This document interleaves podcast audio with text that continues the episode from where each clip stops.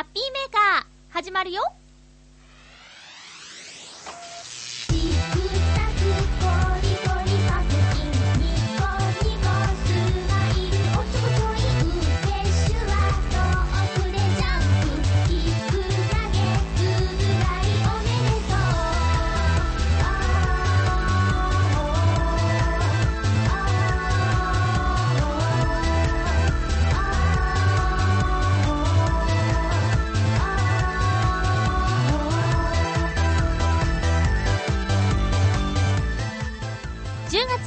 まゆっちょのハッピーメーカー。この番組は、ハッピーな時間を一緒に過ごしましょうというコンセプトのもと、チョアヘヨ .com のサポートでお届けしております。まずは、ハピコメくじのコーナーから参りましょう。皆さんメッセージありがとうございます。カズさん、ゆっこちゃんのメッセージにジーン。やっぱり寂しいね。切ないね。放送が終わりに近づいてくると、あーとなんとも言えない気持ちになってきました。ゆっこちゃんが卒業しちゃった。クリボーさん、放送が1時間半の拡大版になっててびっくりしました。でも楽しい時間はあっという間で長いとは感じませんでした。ゆっこちゃんとのデュエットとても良かったです。最後にパクリはダメだよも聞けて嬉しかったです。七星さんゆっこちゃんの最後の一言にレスポンス。ついていってやんよ。今後のゆっこちゃんの頑張りに期待ですね。そしてまた新しいハピメにも期待ですよ。ありがとう。にっこりさん最後のついてこいの一言にパクリとはいえ驚かされました。ゆっこさん変わりましたね。今日から始まるまた新しいハッピーメーカーもみんながハッピーになれるような番組を期待しています。頑張る。新潟県のヘナチョコヨッピーさん。イタジェラでは杉村局長不在の大ハプニングに井上義雄さんが一人で八面六臂の大奮闘ってことは置いといてはい置いといてゆっこちゃんが番組から巣立っちゃってもハピメはいつも通り本話かまったりでお願いします。はい281028さんゆっこちゃんのメッセージを聞いていて卒業式の卒業生挨拶というよりも結婚式での新婦挨拶のようでまたまゆっちょが新婦父のように感じちゃいました。だね。えフクロウのキスさんわーいくじ当選やったね。あれ？私の過去5回のくじ当選のうち4回をゆっこさんが引いているうん、これからの当選は期待薄ですか？かっこ笑い。まゆちょさん、たまには当ててやってくださいね。うん、頑張ります。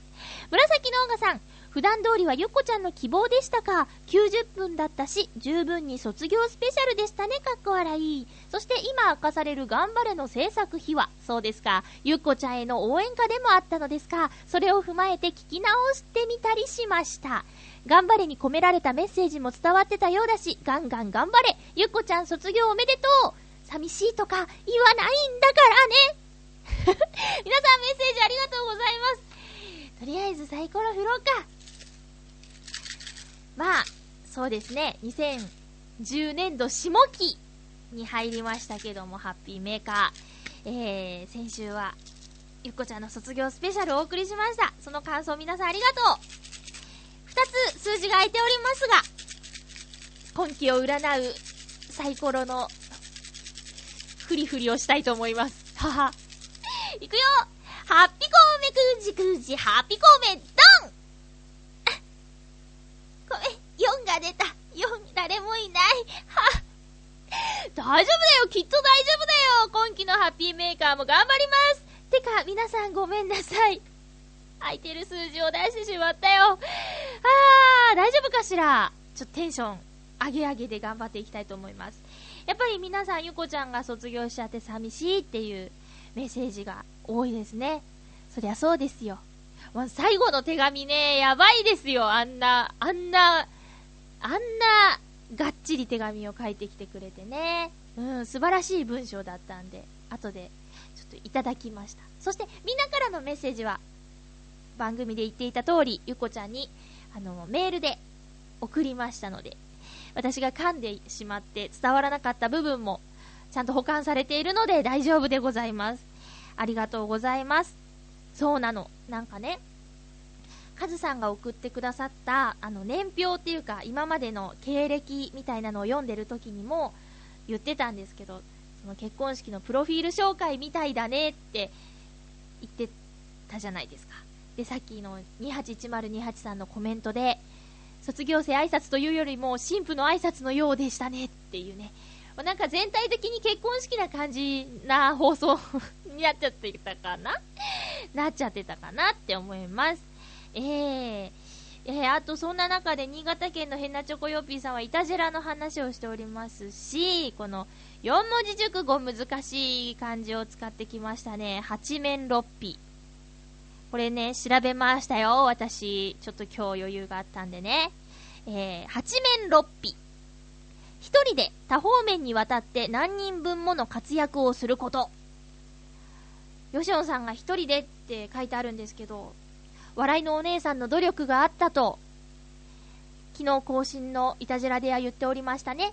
メールをこう出してくれたりだとか、いろいろとお手伝いしていたそうですよ。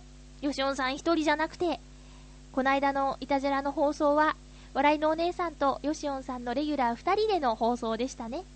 そうなんです。えー、今日、ハッピーメーカー収録しているのは、えっとね、月曜日です。10月4日月曜日の朝、収録しております。えー、いたじら聞きましたよ。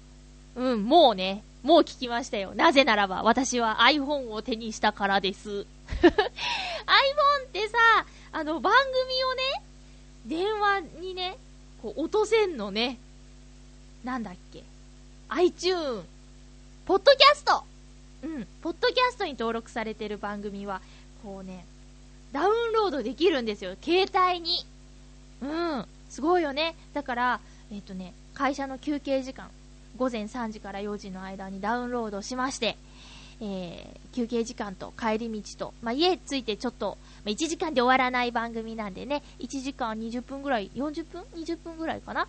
なので家に帰ってもちょっと聞いてたんですけど、うん、便利ね。でね、ハッピーメーカーもあるかしらと思って見たらなんかな、なんかね、他の番組が出てくるの。ハッピーメーカーってアルファベットで検索したらね、私の担当しているハッピーメーカーは見つけられなかったんですけど、皆さん、カタカナで検索したりしたらいいのかな？なんかよくわからないので、もし見つけた方がいたら、見つけ方を教えてください。えっと、もしかしたら、外で聞いてる人もいるかもしれないってことですよね。ねえ。今どこにいますか？出勤時の電車の中とかですか？へえ。楽しんでくださいね。ぎゅうぎゅうな中聞いてるんですか？ねえ、気をつけてくださいね。はい、何をだろう？さて、あのー、前回の放送についてのコメントをハピコメくじでいただいてるんですけど、あ、袋の岸さん5回も当たってるんだ。すごいね。まあ、皆さん、今回は外してしまいましたけど、また懲りずに送ってくださいね。あ、前回の放送の感想は、このハピコメくじでいただいてたんですけど、前々回、卒業会の前の放送分についてのメッセージが届いているので、ご紹介したいと思います。コージアートワークさんありがとうございます。まゆちょハッピー？ハッピー？前回の番組で、まゆっちょの子供の頃、セイタカアワダチソウの花粉がダメと言われていた理由は、おそらく花粉症の原因の一つ、ブタクサと間違えていたのではないかと思います。トゲトゲの花粉を飛ばすブタクサと、花粉を飛ばさないセイタカアワダチソウは間違われやすく、そのために嫌われていることも多いようです。人違いならぬ花違い、セイタカアワダチソウには気の毒なことですね。では、ということです。えー、9月のえっと、4週目の放送かな？で、話してたんですけど、学校の通学路に黄色い花があって、息を止めてそこを通り抜けていたっていう話なんですけど、豚草と間違えているんじゃないかっていうね、え見解でございます。ありがとうございます。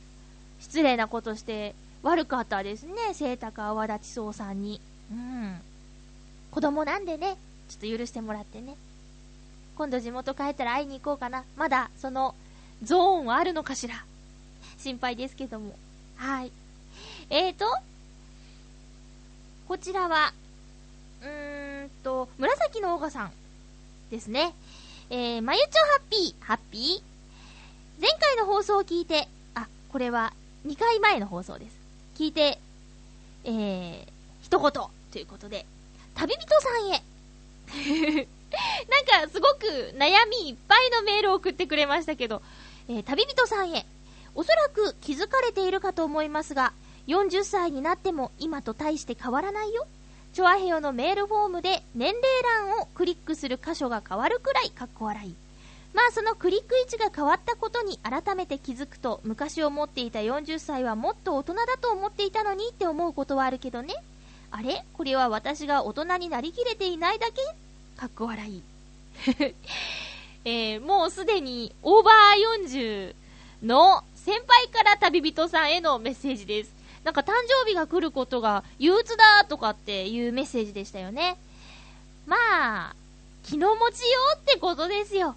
でもほら、旅人さんのことを心配して、こうやって声をかけてくれるリスナーさんがいるってことは嬉しいですよね。ハッピーメーカーのリスナーさんたちは、とても仲良しっていうイメージです。みんなもそう思ってるみたい、他のパーソナリティの皆さんも。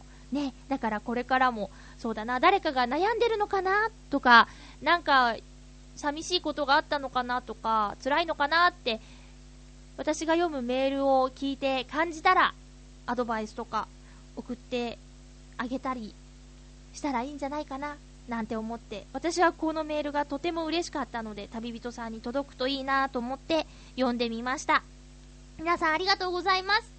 さあ、えー、2010年度上期のハッピーメーカーの1回目なんですけど、まあ、しょっぱなから紙倒しておりますが、皆さん、停止ボタンを押さないようにしてくださいね。なんと、この、えー、2010年度、あ、上期じゃないよね、下期だ、下期。下期のハッピーメーカーから、なんと、ハッピーメーカーにジングルがつくよパシパシパシパシパシ。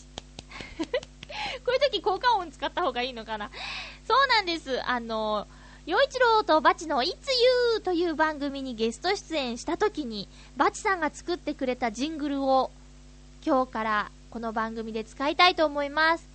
ただね、とっても素敵なので、どこで入れたらいいかよくわからないんですよね。あのー、どっかで一回は必ず入れたいと思っておりますので、お楽しみに。ていうか、みんないつゆ聞いてるよね。そこで一度聞いてくれてるとは思うのですが。ね。もしまだ聞いてない方がいたら過去放送から聞きに行ってくださいよ、いつゆ。よろしくお願いします。さあ、まずはコーナーから行きましょうか。あんまりね、変わらないんですよ、中身はね。行きましょう。ハッピーもぐもぐまあさ、定番の美しさってあるじゃん？決して逃げではないよ。いろいろ考えてはいるんですけどね。さて、今日のもぐもぐアイテムなんですが、ハッピーメーカーのリスナーさんには、かなりお馴染みだと思います。この季節になると、まゆちょ絶対これ食べんだろうなーっていう、まあ、なるべく同じものは食べないようにしているハッピーもぐもぐのコーナーなんですけども、これはしょうがないんですよ。カルビー、さつまりこ。はい。じゃがりこ大好きのまゆちょが、秋になるとこのさつまいもで作っているさつまりこというのが出てこれに夢中なんですね。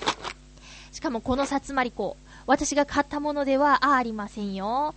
え会社で一緒に働いているお兄さんがですね、ハッピーメーカーをちょいちょい聞いてくれていて、あの、まあ、まあ、ゆちょとは呼びません。あませさん。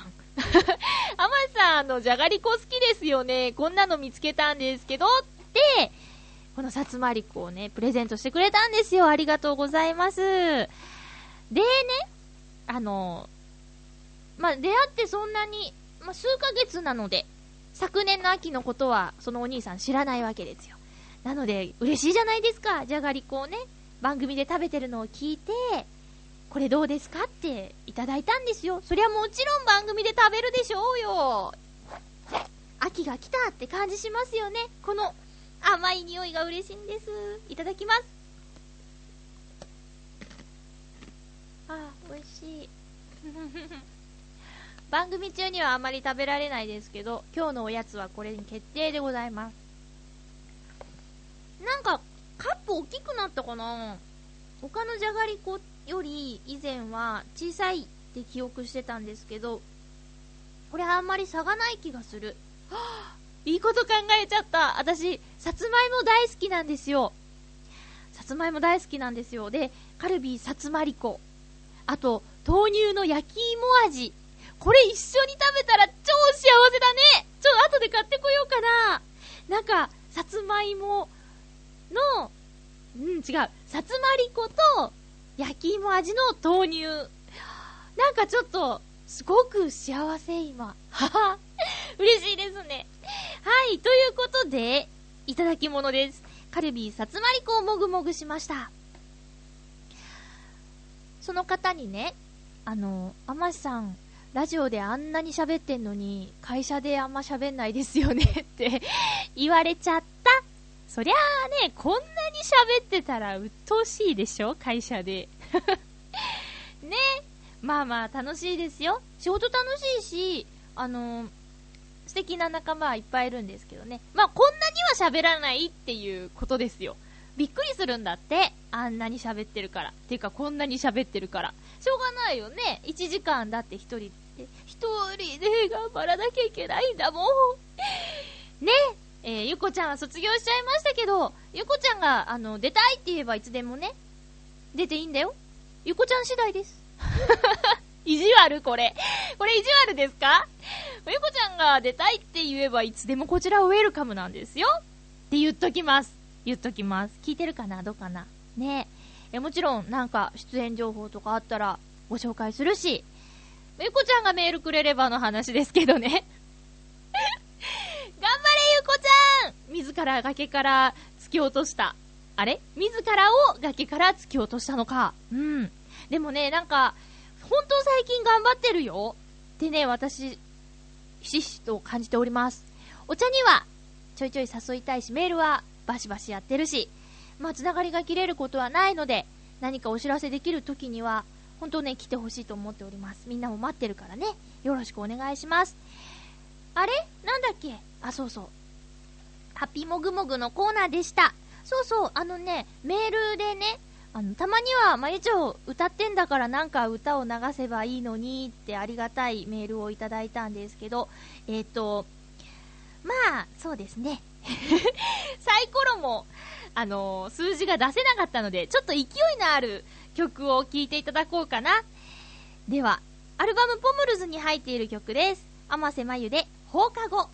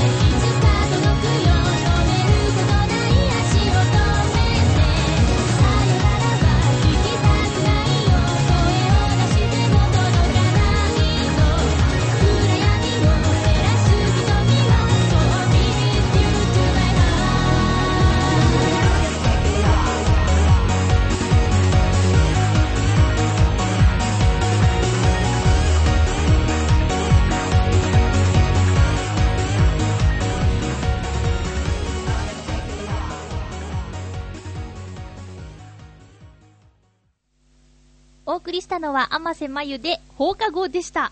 あ、うっかりフルコーラス流してしまった。こんなはずじゃなかったんですけどね。えーと、続いてはこのコーナーです。ハッピートークハッピートーク、今日のテーマは、ホッとするホットドリンクということで、急に涼しくなってきました。今日この頃、やっぱり欲しくなるのはホットドリンクですよね。駅のホームとか、道にある自動販売機を見てみるとですね、まだあったかーいっていう商品が少なかったりして、追いついてないんだなーなんてことを思ったりしております。お家でならね、全然すぐお湯を沸かして好きなもの飲めるんですけどね。さあ行きましょう。281028さんありがとうございます。まゆちょハッピー、ハッピー？私のホッとするホットドリンクは、ホットハニーミルクです。何？ホットミルクに蜂蜜を入れただけのものなのですが、牛乳の温め方にちょっとしたコツがあります。電子レンジではなく、ミルクパンなどに入れ、コンロで加熱します。あの、小さい鍋だよね。え、この時に温めすぎないのが大切で、小指を入れた時に痛みを感じるようになったら火を止めます。へえ。火を止めた瞬間にパッと湯気が出たら OK。あとはマグカップに移して蜂蜜を混ぜれば出来上がりです。この温度加減だけはなぜか私の方が神さんよりうまいです。かっこ笑い。出た、神さん。私、ホットミルクが苦手なんですよ、実は。なんですけど、うーん、あ、ホットミルクの何が苦手ってね、あの、ちょっと冷えて、冷めてくると、膜張るじゃないですか、表面に。なんか、湯葉みたいな やつ。あれがね、なんか苦手なんですよね。でも、もしかしたらこのホットハニーミルクは、私のホットミルク嫌いを、嫌いを、あの、卒業させてくれるかもしれないですね。やってみたいと思います。なんかこう、指を鍋に入れるなんて、天ぷら屋のご主人みたいですね。なんかこう、自分の体で温度を見るっていうね。そういう意味でね。気をつけてくださいね。あの、281028さんは、このミルクを温めるプロなんで、こう、痛みを感じるぐらい、このギリギリのところがわかると思うんですよ。まあ、熱々のとこに指を入れて火傷しないように皆さん気をつけてくださいね。神さんよりうまいんだ。なんかいいよね。うちのお父さんもね、あの、これは自分で割と作るみたいな。豚汁？お父さん豚汁って言ってたけど、これはね、割と自分で作ってましたね。あの、美味しいか美味しくないかで言ったら、とても脂っこかったと記憶しているんですが、まあ、いっか。キッチンに立ってくれるだけね、男の人がそうしてくれるだけありがたいもんね。ありがとうございます。フクロウのキスさんです。まゆちょさん、皆様、ハッピー、ハッピー？ホッとするホットドリンクについて。以前、ハーブティーにハマっていた頃は、一息つきたい時には、リンデンとカモミールをその日の気分で適当にブレンドして飲んでいました。おしゃれどちらもリラックス作用や安眠効果があるものとして知られています。それから、どこかの中華料理屋さんで飲んでから一時期好んでいたのは、ウーロン茶とジャスミンティーのブレンドです。もうストレートでいかないところがかっこいいよね。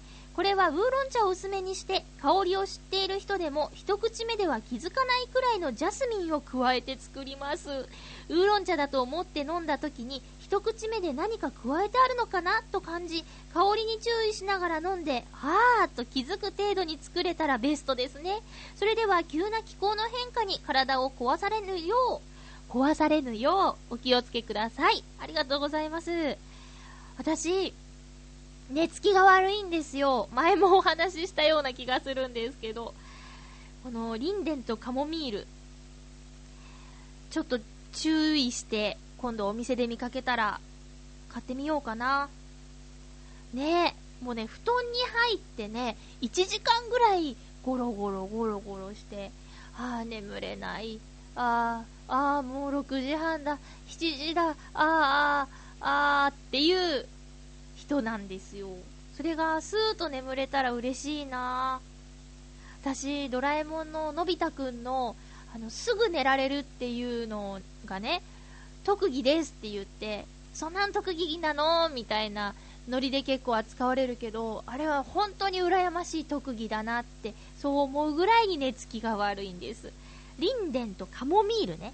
カモミールって、聞いたことあるけど、リンデンってあんまり耳馴染みじゃない気が、私はします。ありがとうございます。教えてくださって。えー続きましては、うーん、こちら。ハピネーム、旅人さん。ありがとうございます。まゆちょさん、ハッピー、ハッピー？ホットドリンクといえば、こんな話はそろそろ旬でしょうか？私が寒い日の屋外でよく飲むホットドリンクは、ジョージアのマックスコーヒーです。出たこれは練乳の入った、どちらかというとコーヒー牛乳の類ですね。基本的にコーヒー、ブラックや微糖は苦いだけに苦手な方ですが、これは、こう苦いと苦手の苦、苦、うん、まあいいか。牛乳や砂糖を入れれば飲めるというお子ちゃまな私です。そういえば、ここ数年はないのですが、冬に鉄道旅行をすることがありましたが、ローカル線の駅で次の列車を待っている時に、ホット缶コーヒーを飲んで時間を潰していることがよくありました。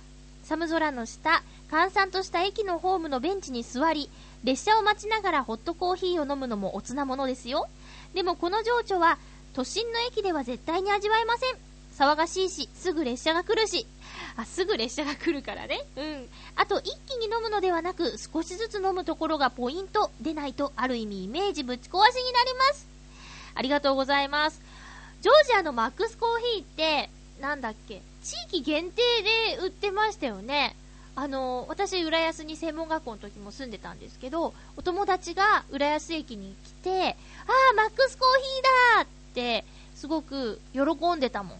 東京に住んでた子がね、マックスコーヒー見つけて。あ千葉とどこかとどこかで売ってるものだったんですよね。うん。私も割と甘い方が、コーヒーとか、あの、あ、方がっていうか、うーん、両方、それぞれにいいところがあるなって感じなんですけど、まあ、基本的にブラックコーヒーを飲んでいるお友達がマックスコーヒーを飲んだら、甘くて頭が痛いって言ってる子もいましたよ。それぐらいね、あの、甘いっていうのが、すごく特徴としてあるのが、ジョージアのマックスコーヒーです。練乳使ってるっていうことで、ベトナムコーヒーをイメージしてくださいって言っても、あんまりベトナムコーヒー飲む機会ないよね。うん。私、そう、前、たまたま、ハマってた、エスカラサイゴンっていうベトナム料理屋さんのランチの最後に200円プラスすると、普通のコーヒーがベトナムコーヒーになるって言って、ベトナム料理店だからベトナムコーヒー飲んでみようって飲んでみて、その美味しさにハマったんですよね。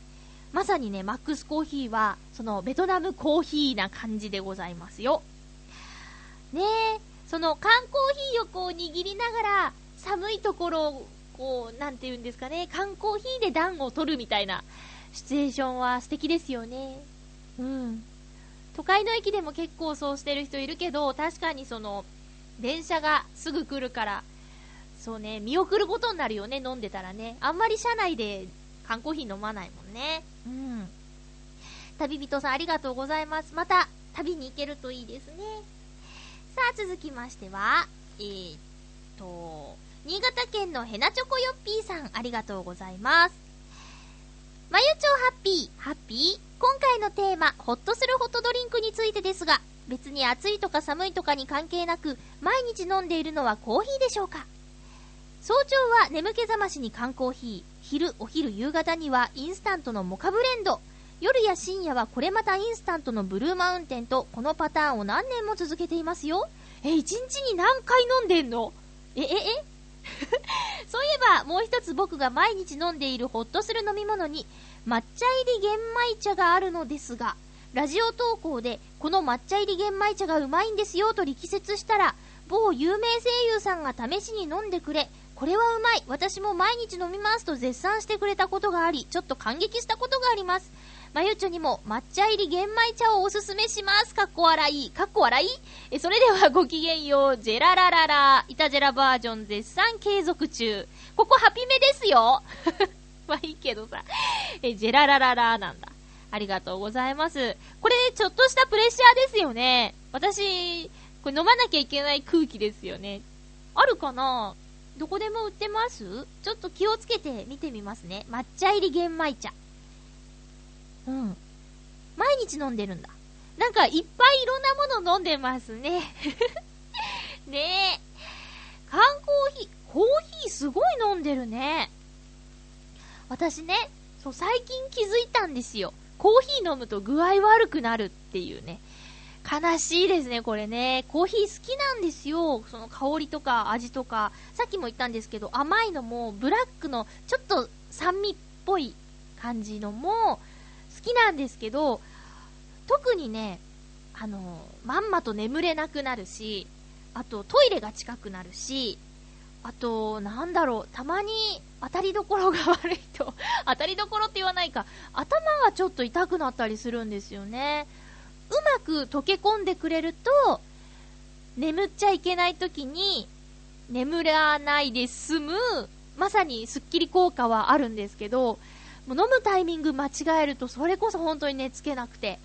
だからね、コーヒーとはね、微妙な関係ですかね。うまく付き合わないと、傷つけ合ってしまうような わかりにくいな。とにかく、そうですね、無防備でいられないみたいな。ちょっとどうしよう。どこへ行けばいいんだろう。まあ、とにかく、コーヒーとの付き合い方は私、難しいなって最近思ってるんです。悲しいかな。うん。七穂さんありがとうございます。まゆちょハッピー、ハッピー？ホッとするホットドリンクってシャレでしょうか？まあ、シャレですね。私のホッとするのはお茶ですね。基本は紅茶のストレートティー、たまにアップルティーなんかも飲むと寒い時なんかは落ち着きます。たまに抹茶や梅昆布茶など、緑茶系を飲みながら本を読むのもありますね。静かに自分の世界に浸れるのがいいところです。ありがとうございます。梅昆布茶好き。一時すっごいハマってたなまたちょっと買ってこようかなどんな味だったかよく思い出せないや。ねえ。紅茶も好きです。紅茶も好きですよ。ゆこちゃんが好きな、あの、ルピシアっていうお店の紅茶に出会ってからというもの。はあ、フレーバーティーってなんて素敵なんだろうってね。えクリスマス限定に出てたジングルベルっていう名前のヨーグルトのフレーバーティーがね、すっごい好きで、また来月、再来月ぐらいには発売されるかしらって楽しみにしております。皆さんもルピシアのジングルベル出たらちょっと飲んでみてくださいね。回し物じゃないよ。さあ、続きましては紫のオーガさんです。ありがとうございます。まゆちょハッピー、ハッピー？ハッピートークのテーマ、ホッとするホットドリンク。じゃあ、布団が吹っ飛んだえ、ダジャレの募集ではない？これは失礼。はは。ダジャレを募集っていうテーマも面白そうですね。ちょっと乗っちゃいましたけど。えーと、ホッとするホットドリンクを考えてみたんだけど3つあります。1、ホットミルク。家にいるときはこれでホッと一息。2、ホットコーヒー。外出時や仕事中とかは手に入りやすいコーヒーで温まってほっ。3、コーンスープ。仕事中、ちょっとお腹が減った時、自販機、かっこ紙コップのコーンスープでお腹が空腹を紛らわすして、何？紛らわして、お腹の虫がほっと一息、ちょっと慌てすぎですよ、このメール。こんな感じです。どんな感じやねん。えー、コーンスープでお腹の虫がほっと一息と。ね。ちょっともうちょっと落ち着いてメール ってください。私、そのまま読んじゃったじゃないか。ありがとうございます。ホットミルクか。みんな、みんなって、ね、281028さんもホットドリンク推しですけど、私これちょっと挑戦してみようかな。なんだろう、温めるとさ、牛乳のなんか匂いが、おーって襲ってきたりしない？ね、あとはあの膜。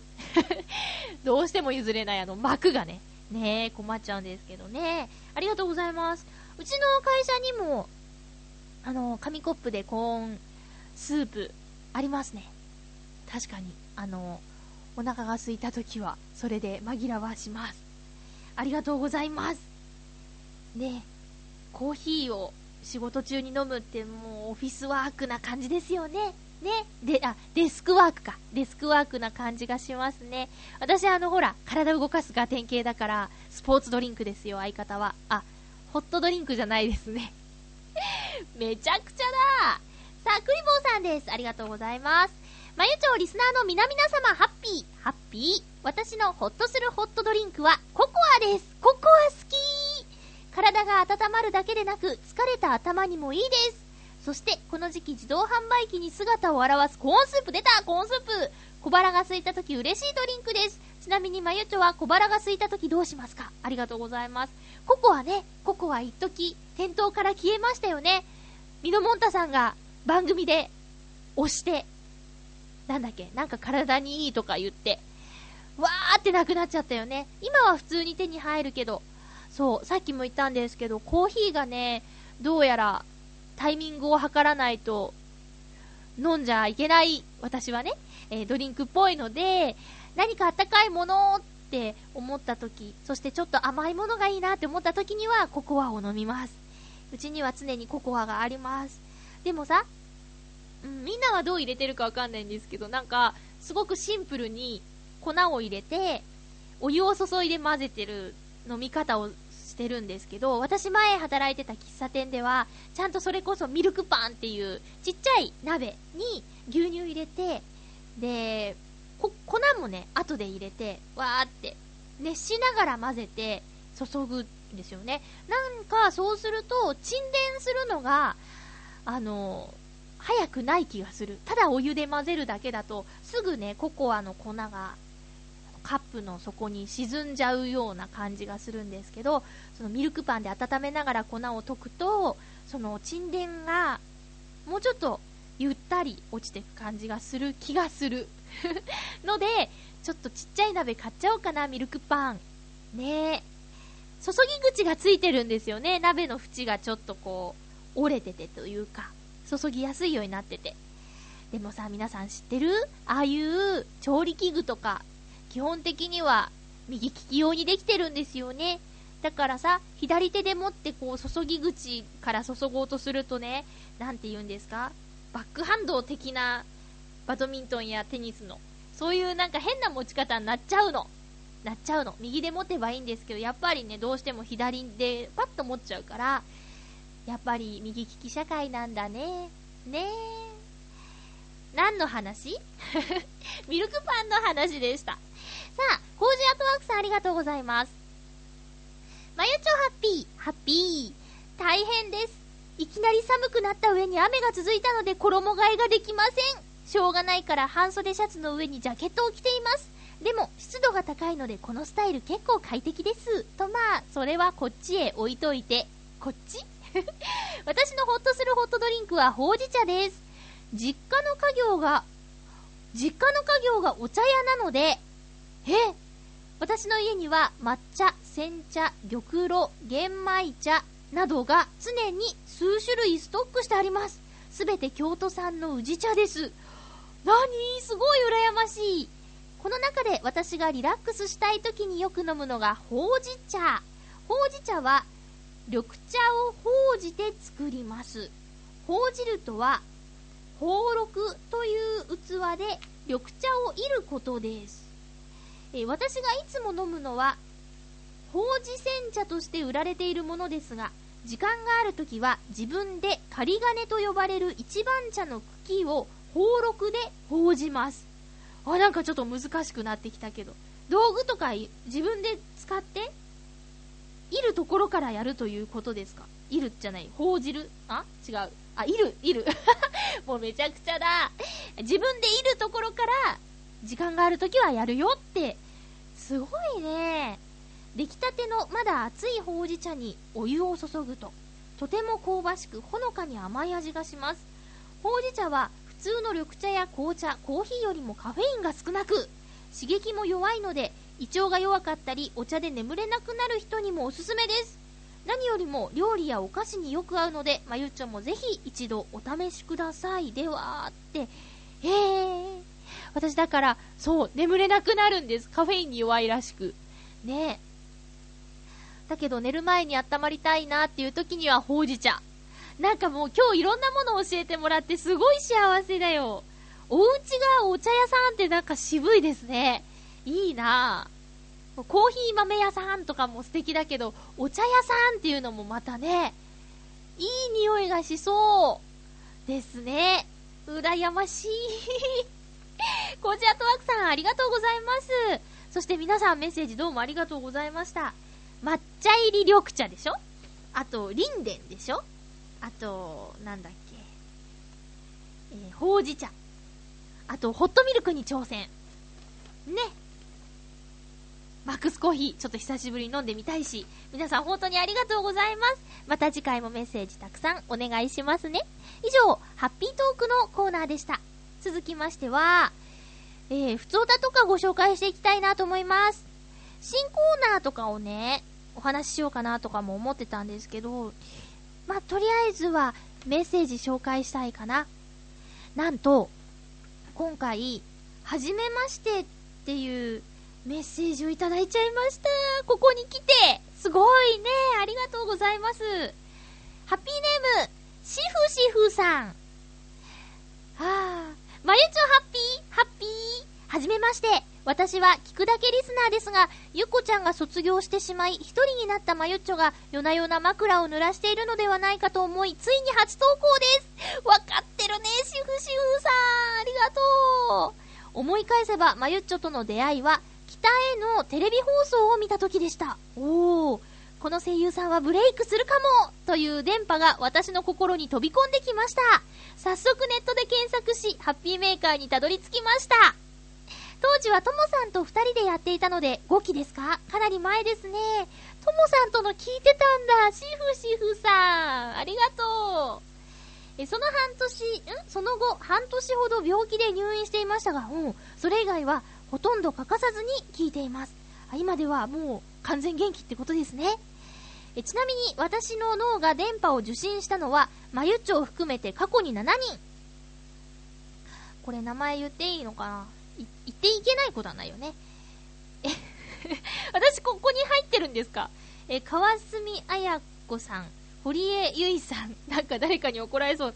え、中原舞さん、能登まみこさん、花沢、な、何さんだろう？井上まりなさん、そしてまゆっちょです。他の6人は人気声優になりましたが、まゆっちょは唯一の例外ですわ。かっこ笑い。恐れ多いわこんなところに入れてもらったら。しかしある意味、大物声優になったかもしれない人を独占できるハッピーメーカーはレアで美味しいのかもしれません。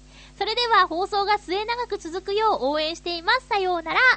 シフシフさん、ありがとうございます。すいませんね。シフシフさんの、あの、何ですか？え、電波の、なんか、なんだろう。なんですかね？えっ、ー、と、なんだい？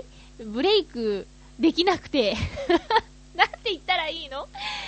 でも、どう、どうなんですかね？あのいい方に解釈する力を持っているシフシフさんは素晴らしいですね。へえ。頑張るけんよろしく号泣ともさんとのから聞いてるの？いやー、もうずっと沈黙してたんですね。もしかしたら、シフシフさんの他にも、聞いてるけどメールをまだ送ったことないよっていう方も、潜んでるってことですか？潜んでるって変かな？隠れてるってことですかね？まあ、それはそれでね、全然いいんです。嬉しいんですけど。いや、思い切ってメール出してくださって本当にありがとうございます。これからももしね、あの、送れるかなとか、なんかまゆっちょ元気ないなとか思ったら、メール送ってくださいね。シフシフさん、改めてよろしくお願いします。嬉しいなさて、続きましては、クリボーさんからです。まゆっちょ、リスナーの皆々様、ハッピー、ハッピー？ツイッターで知ったんですが、小野功石さんが昨日から銀座で個展をしているんですね。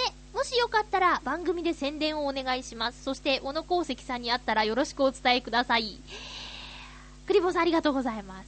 もちろん、そりゃあ親友なんでね、幼馴染であり親友なんで、えー、この放送でご紹介するつもりでおりましたですよ。なんと、そうなんです。銀座で。これ、なんて読むんだろう。ま、私のブログとか、チョアヘオブログにもお知らせ載せときます。銀座で個展をするということで、10月4日月曜日から10月16日土曜日まで。そしてなんと、韓国のプサンでも、アートエディション2010に招待作家として個展参加していますということで、韓国のプサンで行われる写真と版画のアートフェアに参加しているそうです。10月6日から10月10日まで、そして5日から10日まで韓国にいるということです。銀座の会場には、その期間はおりませんっていうお知らせでしたよ。まあ、皆さん韓国へぜひ応援に行ってあげてください。冗談です。え、銀座銀座にね、えっ、と、韓国から帰ってきたら顔出してくれる日もあるんじゃないかないつ会えるのかわからないですけどね。うん。私も見に行こうと思ってます。銀座の方にね。韓国はちょっとパスポートがないんで行けないんですけどね。はい。えー、ということで、クリボーさんどうもありがとうございます。ツイッターで知ったんですね。えー小野功石さんについては、八方美人の過去放送に、えー行っていただくと、ゲスト出演している回があります。え小野功石、版画家です。え私の幼稚園からずっと一緒で、えーの、幼馴染であり、親友です。なんで笑ったのかよくわかんないんですけどね。えっ、と、聞いてみてください。興味のある方は。そして、えー、作品を見にぜひ行ける方は足を運んでみてくださいね。よろしくお願いします。他にもメッセージ届いております。たくさんいただいておりますね。コージアットワークさん、ありがとうございます。まゆちょハッピー、ハッピー？先週から私の家には可愛い女の子が住んでいて寒い日が続くので私が帰宅するとぴったりくっついてきます。何もう あ、違った。はい、もうバレバレですね。この女の子とは保護した生後1ヶ月の子猫です。猫ちゃんか。風で目と鼻がくしゃくしゃになり、このままでは目が見えなくか、見えなくなる可能性もあるので、えー保護することにしました。保護用の袋に入れ、そういうのあるんですね。えカメラバッグに収める間、母猫は私の周りを心配そうに回っていましたが、連れて帰るからと言うと、静かに座って見送ってくれました。保護した夜はあまり食べず心配になって夜中にドンキまで香水の詰め替え用の注射器を買いに行き湯煎した猫ミルクを飲ませたりしましたが翌朝からは缶詰をもりもり食べて走り回っています。心配した目もん？うんそうか。心配した目も獣医さんでもらってきた目薬と軟膏で解放に向かっています。ふわふわした長毛種のこれ読み方違うだろうな。長毛種か。長毛種のトラミ系なので、きっと必殺の可愛さを備えた子猫になると思います。治ったら里親探ししなくちゃ。では、ということです。帰ってくるとぴったりくっついてくるんだ。もう、デレデレですね。猫ちゃん。何？いろいろと知らないことがあります。え、猫を保護するような保護用の袋とかあるんですか？あと、猫ミルクっていうのがあるんですか？猫ちゃん用のミルク？普通のミルクはあまりじゃあ与えない方がいいのかしら？ねえ、そうですか。母猫がそばに行ったところを連れて帰ってきたんですね。でもちゃんと、コージアトワークさんは猫が好きな方で、えーちゃんとお世話してくれるって分かって、静かに座って見送ったって、なんか、それも、それで絵になりますよね。コージアトワークさん写真撮る方だけど、その、子猫を連れて帰るコージアットワークさんと母猫のしゃがんでる姿をこう絵に収めるどなたかいらっしゃったら、すごく素敵な感じかもしれないとか、ちょっと想像してみました。猫ちゃんね、里親探しか。でもきっと可愛いからすぐ見つかると思いますよ。ね。ね。うん、ありがとうございました。さて、えー、あまり時間がないのですが、あ、ほら、やっぱりどこで入れたらいいかわからないんですよね。いやいや、良きところで頑張って入れたいと思いますけれども。えーと、何でしたっけ？そうそう。えー、こんなタイミングでする話かしら。あのー、下期、コーナーね。あの、なくなっちゃうコーナーもあるので、増やそうかなと思います。既存のコーナー、ズームアップ。これは私が、こう一方的に話すコーナーですけど、注目したものをちょっと掘り下げてぐいぐい話してみようということで、ズームアップのコーナー。そして、お初で GO のコーナー。このコーナーは、えっ、と、まだ行ったことのない場所や食べたことのないもの、見たことのないもの、などなどあると思います。私今31ですけど、31になっても体験したことがないこととかありますよね。えーそういうことを体験するきっかけになるコーナーになったらいいなと思って、皆さんも、私も何か初めてのことを体験したらお話ししますし、皆さんもメールくださいね。お初で号です。そして、ハッピートークはいつも通りテーマトークのコーナーですね。もぐもぐ、ごくごくのコーナーも継続します。えー、あとは、ハッピーちょうだい。これは身近であったハッピーな出来事を送ってくださいね。そして、教えてあなたのハッピーメーカー。これいつだったかやってたんですけど、あなたをハッピーにしてくれるもの、人、場所、もの。2回言った？そんなものを教えていただけたら嬉しいです。教えてあなたのハッピーメーカー。そして、これちょっと多分まっさらだと思うんですけど、新コーナー、まゆっちょがお悩み相談っていうコーナーを作ってみました。毎回やるわけじゃないんですけどもね、今のも全部そうです。お便りが来た時にやろうかなって思ってます。え新コーナー、まゆっちょがお悩み相談。前回の放送で、あの、私、ゆうこちゃんとね、あの、番組で話してましたけど、私は悩んだ時には、えー自分一人じゃ解決ができない、うん情けない子なんですけど、えっ、と、いろんな人にね、こうお話を振って、聞いて、その中で、ああ、なるほどね、そういう考え方もあるね、とか、これは私にはない考え方だな、とか、できないな、とか、いろんな考え方を聞いた上で答えを導き出したりするんだよっていうところがヒントになってできたコーナーです。まゆちょがお悩み相談。悩みができたら皆さんに相談するので、皆さん私に良きアドバイスをお願いします。もちろん皆さんが、えリスナーの皆さんに聞いてみたいお悩みがあれば、それは、あの、何ですか？メールを送っていただければ、えテーマとして発表します。匿名希望もありだからね。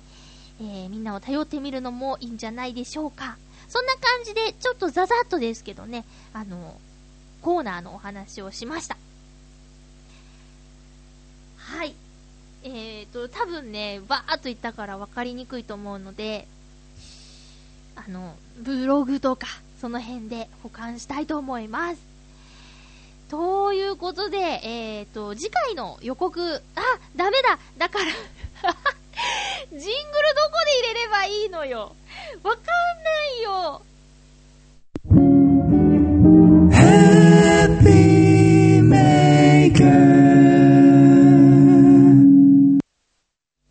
無理やりすぎ？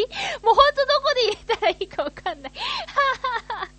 私には、私には高価すぎるものですね。ジングル。今のがですね、あの、洋一郎とバチの It's You パーソナリティ、バチさんが作ってくれた、ハッピーメーカーのジングルです。バチさんごめんね。もっとちゃんといいところでバシッと使います。え、次回の予告です。なんかね、この、ハッピーメーカーってさ、なんか、なんかしっとりしてるでしょ？私のこの今の喋りのテンションの中でどこで入れればいいんだろうって、すっごい困っちゃった今。だけど、じゃあ、わかった。しっとり喋るコーナーを作ればいいんだね。それに行く前に、ハッピーメーカーって入れればいいんだ。そっか。ちょ、しっとりするコーナー作ったっけ？あんまないけど。いやあーどうしよう。ちょっと今動揺しておりますが、バチさん本当にごめんなさい。ありがとうございます。えー次回次回は10月12日の放送で、収録は10月10日の予定です。翌日の10月11日になるかもしれないんですけど、メールはお早めに10月10日、送ってください。はい。え、テーマは、ハッピートークのテーマは、運動会の思い出ということで、体育の日を、が近いということでね、運動会の思い出を送ってくださいね。よろしくお願いします。さあ、あの、イタジェラ、前回のイタジェラでね、私、お初で号的な感じで、アンナミラーズに行ってきましたけどもね、アンナミラーズのことをほとんど知らなくて、あのチャドラーさんがね、今北海道に住んでるんですけど、東京にお仕事で来るっていうんで、ちょっと会えないかなと思って、えー、行きたいって、私も行きたいって言ったら、いいけ、いいけど、アンナミラーズだよって言われて。で、そうなんですよ。ゆうこちゃんにね、アンナミラーズでチャドラーさんとヨシオンさんと朝ごはん食べるんだって言ったら、いや、なんでアンナミラーズなのって言われちゃったっていう話なんですけど、皆さん行ったことありますか？アンナミラーズについて何か、何か思いがある方は次回次回どうぞメールなりなんなりお寄せください。アンナミラーズのいいところとか、なぜ僕らはアンナミラーズに惹かれるのかというテーマでもお便り募集しています。別に私そんな嫌な気分はしなかったよ。だけど、そんな照れるなよっていう感じで殿方たちを見ておりました。そんな感じです。アンナミラーズのご飯はすごい美味しかった。今度はケーキを食べに行こうね、ゆっこちゃん。いてるかなということで、お送りしてきましたハッピーメーカー、そろそろお別れのお時間です。お相手は、まゆちょこと、あまてまゆでした。また来週、ハッピーな時間を一緒に過ごしましょう。ハッピー